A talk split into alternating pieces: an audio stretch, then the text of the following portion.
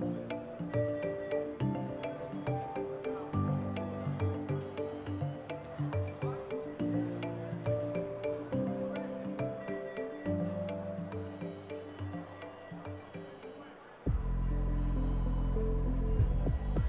Miércoles 9 de septiembre son las 8 menos cuarto de la mañana en la costa este estadounidense y de momento parece que los eh, futuros en Wall Street indican un repunte tras las eh, caídas experimentadas durante la jornada del martes. En estos momentos el Dow Jones estaría sumando alrededor de 100 puntos el Standard Poor's 500 subiendo un 0,6% y el Nasdaq compuesto arriba alrededor de un 1,5% en una jornada donde vemos un repunte del West Texas Intermediate que estaría transándose en los 37,31 dólares el barril, mientras eh, que eh, la rentabilidad del bono americano a 10 años se movería en el entorno del 0,68%. Una jornada que comienza con eh, batería de noticias importantes, especialmente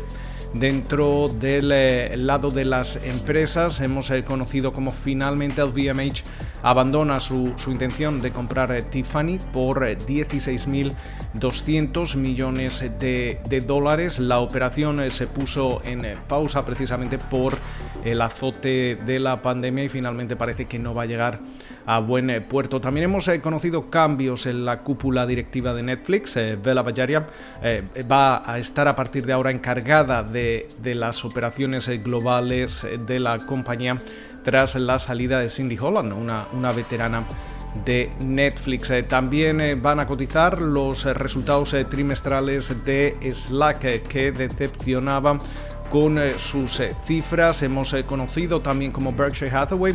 va a invertir más de 570 millones de dólares en la empresa de bases de datos en la nube Snowflake, lo que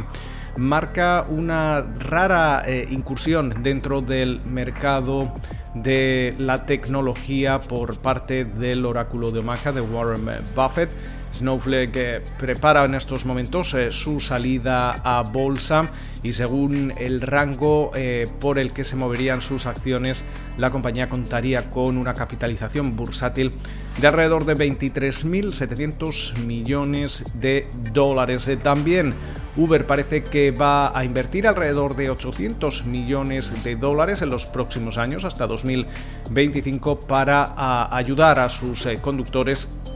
a esa transformación y a ese cambio eh, para usar eh, vehículos eh, eléctricos dentro de los mercados. Además de esas subidas que veíamos en los futuros estadounidenses, también hay que destacar cómo SoftBank continúa extendiendo sus pérdidas en bolsa. El conglomerado Nippon ha eliminado ya más de 12.000 millones de dólares en capitalización eh, de mercado esta semana debido a esa controvertida estrategia eh, dentro de valores eh, tecnológicos estadounidenses que ha generado bastante volatilidad en las últimas eh, jornadas. Eh, además, eh, también estamos atentos a la oleada de, nuevos, de nuevas plazas bursátiles que se van a estrenar aquí en Estados Unidos. Una de ellas se estrena precisamente en San Francisco durante la jornada de hoy. Es la Bolsa de Valores a largo plazo, Long Term Stock Exchange,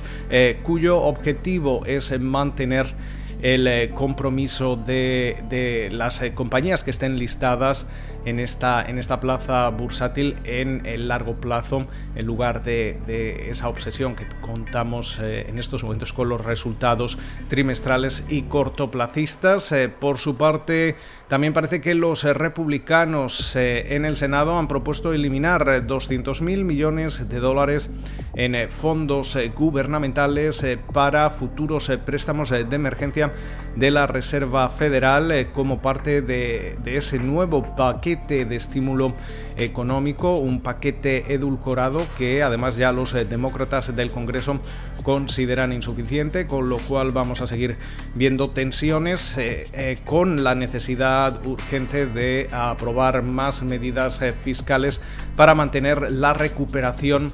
económica en Estados Unidos. dentro de los datos macro que vamos a ir conociendo eh, durante la jornada destacan como cada miércoles esas eh, peticiones de hipotecas. También vamos a conocer los JOLTS, esas ofertas laborales, un dato al que la Reserva Federal presta bastante atención. Mientras eh, tanto, vamos a ver cómo el candidato presidencial el demócrata Joe Biden va a viajar este miércoles a Michigan eh, para proponer cambios, eh, sobre todo en eh, el código fiscal para las empresas, en el impuesto de sociedades, que básicamente van a recompensar las inversiones en producción estadounidense a través de créditos fiscales del 10%, pero van a imponer sanciones, un cargo fiscal de 10% a las empresas estadounidenses que trasladen empleos al extranjero. También eh, vamos eh, o seguimos eh, viendo cómo las compañías estadounidenses no están en sintonía con la administración Trump dado que continúan ignorando las amenazas del presidente estadounidense de desacoplarse de China, como anunciaba este, este lunes, y repatriar parte de su producción y de sus fábricas